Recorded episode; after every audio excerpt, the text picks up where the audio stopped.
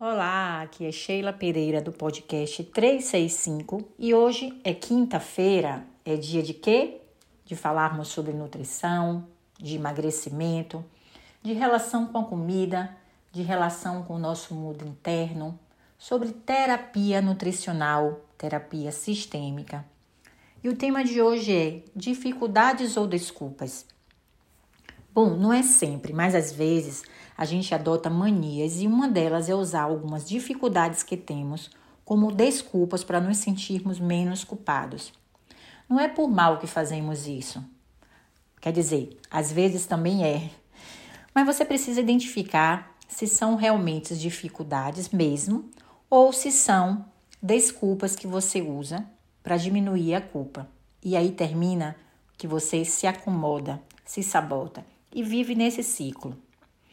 Sim, temos muitas dificuldades e algumas delas não temos culpas, são de fato dificuldades. Mas quando você se torna protagonista da sua vida, você assume o comando e enxerga a veracidade dos fatos, você tem mais clareza de onde, de onde até, até que ponto aquilo é realmente uma dificuldade ou até que ponto você usa isso como desculpa. Isso tem muito a ver com posturas na vida. Quando você percebe que está entrando num caos e não está afim de ficar nesse caos, você realmente entende que precisa criar habilidades. Quando eu falo em perceber caos e ficar no caos, porque tem pessoas que às vezes precisam ficar no caos porque o caos tem uma funcionalidade, tem uma função na vida dessa pessoa. Às vezes ela quer permanecer no caos porque ela percebe que ela é mais vista por alguém da família, ela é mais cuidada, ela tem atenção das pessoas, ou esse caos entra para é, fazer com que ela fique nessa zona de conforto que até então é confortável para ela. Criar habilidades faz parte de uma decisão. Quando você toma consciência que você quer mudar para ter resultados, você precisa criar novas habilidades. Sim, enquanto não se muda nada, Nada muda e ponto final. Às vezes, você vive uma rotina que é de grande dificuldade, por exemplo, uma pessoa que é médica, que trabalha no hospital e que vive aquilo ali, aquele, aqueles momentos de ansiedade, de você estar tá lidando com vidas, e você vive naquele ambiente ali onde tem pessoas que têm outros propósitos diferentes, colegas seus de trabalho que naquele momento na sala de descanso é, tem rotinas diferentes de você, mas que está todo mundo ali dentro, né, convivendo e que você se depara com dificuldades suas que também são intensificadas por essas pessoas com quem você convive. Não saber lidar com o dizer não com doces, com bolos, que naquele ambiente ali é muito um ambiente acolhedor, tem que ser acolhedor, e por isso é, esses alimentos calóricos doces são sempre estão, estão sempre ali para fazer esse papel de acolhimento. Pode perceber, pode procurar saber de pessoas que você conhece que são médicos que essa dificuldade fica ali naquele ambiente de saber lidar com aqueles alimentos. Mas aí o que fazer? Eu trouxe esse exemplo para poder te mostrar o quanto que é difícil lidar com uma rotina de dificuldades, mas também o quanto que é fácil culpar essa rotina e dizer minha dificuldade é isso aqui. E aí viver nisso e não mudar. A pessoa vai ter que mudar de profissão, então, para poder se livrar desse problema.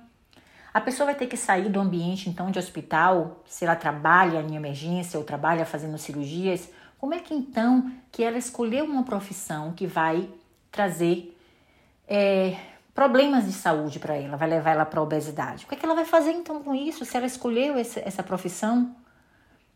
É preciso ela criar habilidades nesse momento para saber lidar com essa dificuldade e não usar isso como desculpa. Você está entendendo o que eu estou falando? Por exemplo, no meu caso, cozinhar todos os dias me travava e por algum tempo isso se tornou uma desculpa. Mas o prejuízo era só meu. Pior, que eu não tinha ninguém para fazer isso por mim. Né? Então eu tinha que decidir mudar isso, parar de usar isso como desculpa e criar qualquer tipo de habilidade mas que me colocasse em uma realidade fácil. Senão isso não ia durar.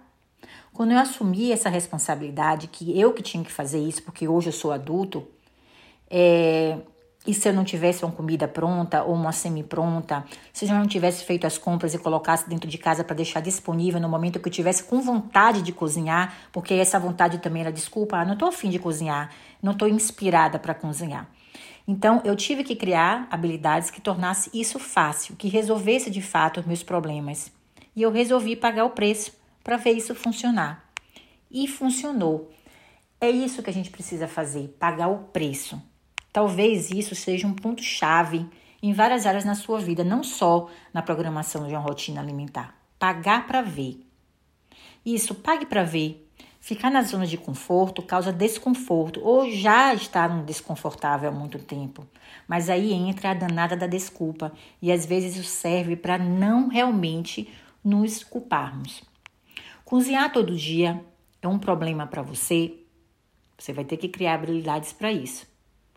Mudando isso, por exemplo, que eu trago essa questão de cozinhar todos os dias, que realmente é uma dificuldade para as pessoas, depender da rotina dela. E realmente elas usam isso como desculpas. Isso realmente é uma dificuldade. Mas você não pode usar, você tem, não pode isso, usar isso como dificuldade. Você tem que criar alguma forma de resolver isso. E você já começa a perceber, só quando você pensa em mudar isso, você já começa a perceber os benefícios que você vai ter. Se eu penso que cozinhar para mim é a melhor solução e criar estratégias fáceis para isso, eu já consigo imaginar que eu vou parar de beliscar, eu já consigo imaginar que eu vou ter uma refeição mais saudável, que eu vou gastar menos dinheiro com fast food, vou me alimentar melhor porque a alimentação de fast food é um caos. Eu vou ter mais tempo para outras coisas é, que talvez sejam importantes para mim. Eu vou ter mais tempo também para algumas pessoas da minha família, porque ali naquele momento de cozinhar, eu posso fazer isso um momento agradável. Perceba que é um problema que, quando resolvido, é, impede de cometer vários outros erros né, que te atrapalham nesse processo de emagrecimento. O emagrecimento ele pode ser leve, eu sempre digo isso aqui. Quantas vezes você conseguiu perder peso, mas não conseguiu manter os hábitos e permanecer magra? Porque você tornou isso muito difícil. Porque não adianta só saber o que fazer, tem que realmente fazer ir para ação, entende? E se essa ação for com um nível baixo de, de, de dificuldade, você consegue manter. Até que ponto saber o que fazer na prática vai te levar a, a, a, ser constante, né? Você até sabe no que falha, mas não sabe por que falha. Então, é preciso prestar muita atenção a esses pontos de dificuldades, se eles são reais ou não. Aí você fala que vai procurar um Nutri para te ajudar a resolver essas questões. Quando você faz dieta orientada por um nutricionista, você até tem vários benefícios, inclusive como se alimentar melhor, desde quando você não tinha nenhuma noção sobre isso.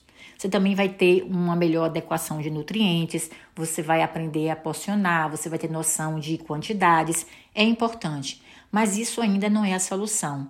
Claro que a gente não busca a solução nutricionista, a nossa solução está dentro da gente, bem pertinho. Tanto que você já deve ter ido em vários nutricionistas, até gostou de alguns, mas não foi a solução mesmo. Porque o problema muito também está na relação com a comida. Mas Sheila, qual é o melhor caminho para se libertar dessa relação ruim com o alimento? É porque o nutricionista, se ele não tiver uma abordagem cognitiva, se não for uma abordagem terapêutica, é, te dizer o que come e quando come, nem a quantidade, não vai ser a sua solução mesmo. Eu queria falar de alguns erros bem comuns que te levam a desistir e a permanecer nessa má relação com a comida e dando desculpas, na mesma, se mantendo na mesma dificuldade e aumentando mais ainda os seus problemas. Dá o poder a certos alimentos ou determinar estratégias específicas para condicionar você a perder peso. Isso não determina o emagrecimento.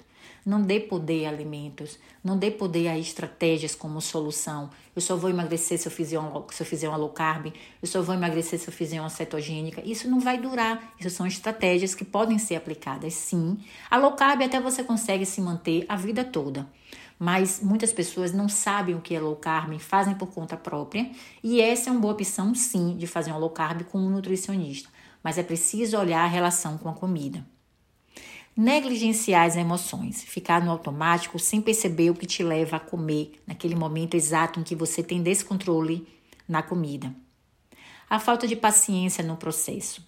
isso dificulta demais. Você quer uma resposta rápida, você quer ver o emagrecimento acontecendo, e quando isso não acontece a curto prazo, você perde a paciência e chuta o balde.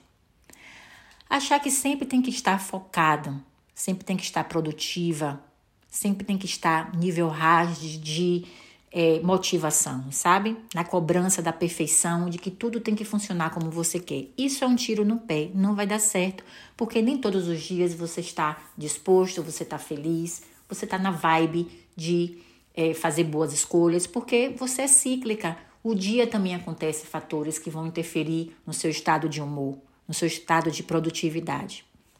Existe um olhar mais eficiente que se baseia em por que se come, e não somente em o que se come.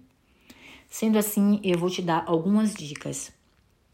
Trabalhar os seus maiores erros cognitivos, o que passa na sua cabeça, suas crenças, seus pensamentos que te levam a determinados comportamentos, entende? O seu comportamento, ele vai influenciar diretamente no seu emagrecimento, porque se trata de hábitos. Lembre-se que por trás de comportamento tem pensamentos. É, então, não é o comportamento que vai fazer você emagrecer, é mudar o seu pensamento, os seus sentimentos, é trabalhar o seu cognitivo que está aí permeando na sua mente. Desconstruir a ideia de que a mudança do seu corpo deve ter como objetivo principal a mudança do seu corpo, não, do seu comportamento, na verdade, né? Ele tem como objetivo principal somente o emagrecimento. Não vai funcionar dessa forma. É, afinal, o, os ganhos eles precisam ser valorizados no decorrer do processo todo. Muitas conquistas e mudanças acontecem no meio do caminho. Se você foca só no emagrecimento, você não percebe outras mudanças que você vai ter. E aí o emagrecimento demora de vir, como você quer que seja, e aí você vai desistir. Trabalhar a autorresponsabilização desse processo, a autoconfiança e a segurança Trabalha a ansiedade, seus medos e também os seus traumas. Isso faz parte de um trabalho terapêutico lindíssimo que alicerça a sua permanência nesse processo para o resto da vida. Autoconhecimento. De onde vem o seu padrão de pensamento? Por que você age de certa forma? Por que você tem certas motivações? Quais são os seus medos, entende? O que faz você agir? Seus pensamentos são baseados em quê? São pautados em quê? Identificar o seu padrão de comportamento a partir da sua história de infância, assim como suas necessidades que não foram atendidas lá, é, de quando você era apenas uma criança, entende? Bem como também suas motivações e mecanismos de defesa que te trouxeram, te protegeram até aqui. Por que você age dessa forma? Para se proteger? Né? Para evitar qualquer outro tipo de estar conectada com algum medo. Um outro ponto importante: enxergar com acolhimento os seus pontos de fraqueza. Melhorar, o seu, melhorar um, um, a sua visão dos fatos. Trabalhar na positividade, traçando um caminho que te leve a ser mais leve nesse processo, a lidar melhor com esse processo, e com você também. Você sabe mais do que ninguém o que atrasa seu processo. Eu vou sugerir aqui que você faça uma lista do que você gostaria de fazer e quais as suas dificuldades. E também o que você poderia fazer para diminuir suas dificuldades. Ou seja, você vai dar solução para essas dificuldades. Mas você não pode esquecer que tem que ser soluções fáceis, entendeu? E depois que você fizer essa lista, quem sabe você pode até me procurar nas redes sociais, Nutri Sheila Terapeuta, ou comentar aqui embaixo.